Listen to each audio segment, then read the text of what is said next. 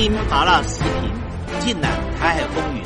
大家好，欢迎来到一言堂，我是邱毅。拜登的亚洲行结束了，他的亚洲行的过程有没有什么玄机呢？有没有什么内幕呢？俗话说，外行的人看热闹，内行的人看门道，而且看门道的人懂得看细节，因为魔鬼都在细节里。问题都在细节里，针对细节好好的深挖，就能找到蛛丝马迹，就能找到精彩的破口。我今天就来跟大家一起来抓抓细节吧。我要谈的第一个细节就是拜登五月二十号，他从美国的华府搭乘着专机空军一号。到了韩国，他选择降落的地点是在乌山基地。乌山基地在什么地方呢？它在韩国的京畿道平泽市，也就是在首尔以南六十四公里的地方。它是美军在韩国六个空军基地里面的其中一个。按理来说，拜登会选择乌山基地。一定有他的目的。拜登表面上不是讲吗？此行到韩国最重要的是跟韩国的新总统尹锡悦要会晤，要谈谈美韩之间的结盟关系，要提升、要扩大成全球全面的战略伙伴关系吗？那照讲，拜登的专机应该停在离首尔最近的地方吧？可是拜登的第一站不是到首尔的总统府，不是到青瓦台，他去哪里你知道吗？他选择的是位于平泽市三星集团的半导体工厂，这是非常奇怪的哦。熟谙政商门道的人都知道，以像美国拜登这样层级的大总统到韩国来出巡。笃定先从政治开始，才会到商业，才会到参观工厂。也就是说，依照顺序来说，他应该先到总统府跟尹锡悦会晤了以后，再由尹锡悦陪同拜访了三星集团，再由三星集团到他旗下的半导体工厂去参观，这才符合正常的程序。可是拜登一口气跳到。直接就到三星集团的平泽市半导体工厂去参观，也为了配合这个行程，所以拜登选择他的空军一号是在乌山基地降落。到底拜登为什么会如此做呢？我们接着往下看，拜登到了这个半导体工厂，也是现在全世界最大的半导体工厂，他在尹锡悦。跟三星的掌门人李在镕的陪伴之下，开始参观工厂，并做致辞。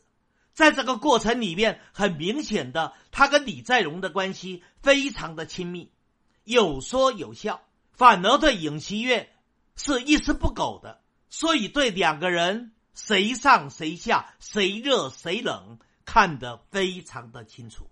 更有趣的是，拜登在致辞的时候。不是几度把尹锡悦的名字念错了，念成文在寅吗？可是当拜登提到了李在镕的名字的时候，却非常的正确无误。所以很明显的，在拜登的心目中，那尹锡悦的地位绝对不如李在镕。韩国的媒体早就把李在镕称之为韩国的地下总统，而李在镕有一条关系。直接通拜登的，其中的最主要的中间的媒介，就是拜登的那个宝贝儿子亨特，也就是在乌克兰搞生物武器实验室制造致命病毒的那一个亨特，拜登的儿子李在镕什么时候跟亨特成为好朋友呢？就是李在镕啊。到美国哈佛大学去念博士的时候，他跟亨特成为了酒肉朋友。虽然酒肉朋友，但是两个人可是巴蒂巴底的。也透过了亨特，李在镕认识了拜登。在拜登与特朗普在大选两个人在进行角逐的时候，那三星可是出了大力呀，李在镕可是出了大力呀。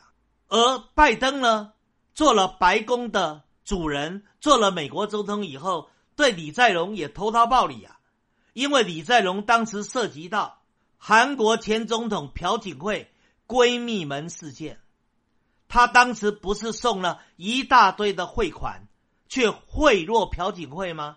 结果东窗事发，把他抓到监狱中关起来的人是谁？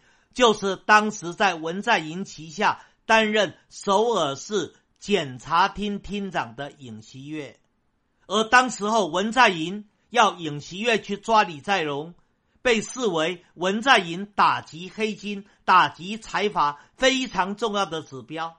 可是后来韩国的工商界联名希望文在寅能够特赦李在镕，而当时候上任的美国的总统拜登也使得大力呀，认为说要建立。半导体的全球的供应链，那非得要三星不可，而三星必须由李在镕来掌大旗，才能够使美国顺利与韩国结盟，能够成立全世界全面的半导体供应链，掌握全球芯片的供应，然后把中国排除在外，断了中国芯片的来源，所以一定要求文在寅把李在镕给放出来。文在寅最后挡不住压力，在去年的八月，终于修改假释条例，让李在镕能够顺利的假释出狱。李在镕假释出狱之后，那就成为了三星集团的大当家、掌门人，而他也遵从拜登之命，去挺尹锡悦上台，打败了文在寅支持的李在明。尹锡悦做了韩国的大总统，表面很大。但是仍然必须听命于地下总统李在镕，而李在镕的后面就是现在美国的总统拜登。我们从这个细节，我就让大家剖析出来了：美国与韩国之间的关系，美国与韩国之间政商的互动。很多人说韩国的财团垄断了韩国的政治，其实没有那么单纯。要了解韩国的财团，财团有大有小。韩国最大的财团是三星，而三星最被拜登看中的人就是三星现在的掌门人李在镕。而从这一次拜登到韩国的访问，明显的看出来了李在镕在拜登心目中的地位。而在韩国真正的主，也是拜登相信的人，那不是尹锡悦，而是李在镕。我接着谈第二个细节，那更加的有趣了。在拜登到韩国的当天的晚上，韩国当局呢帮拜登办了一个非常盛大的欢迎的宴会。在欢迎宴会里面，高官云集，有韩国的，也有美国的。当然，在宴会中一定要吹奏美国国歌。吹奏美国国歌的时候，全体美国、韩国的官员都必须站起来肃立，行注目礼。而如果你是美国的官员，为了对美国要宣誓效忠，要对着美国的国旗，要用右手抚胸，做出宣誓效忠的姿态。所以在宴会里面听到美国国国歌，看着美国国旗，美国跟韩国的官员他应该是不一样的姿势。可是从照片里面很明显的看出来，尹锡悦的姿势跟拜登是一样的。他一样伸出他的右手，抚着胸口，做出对美国宣誓效忠的模样。尹锡悦怎么会不懂这一个基本的外交礼仪呢？为什么会做出有辱韩国国体跟尊严的事呢？事后，韩国的媒体攻击尹锡悦说，这个是韩国建国以来最大的丑闻。但是尹锡悦做的很高兴呢，他难道真的不懂吗？他难道真的是大草包吗？还是尹锡悦是利用这个机会向拜登表达，现在他主政下的韩国对美国是矢志效忠，跟过去文在寅的韩国不一样。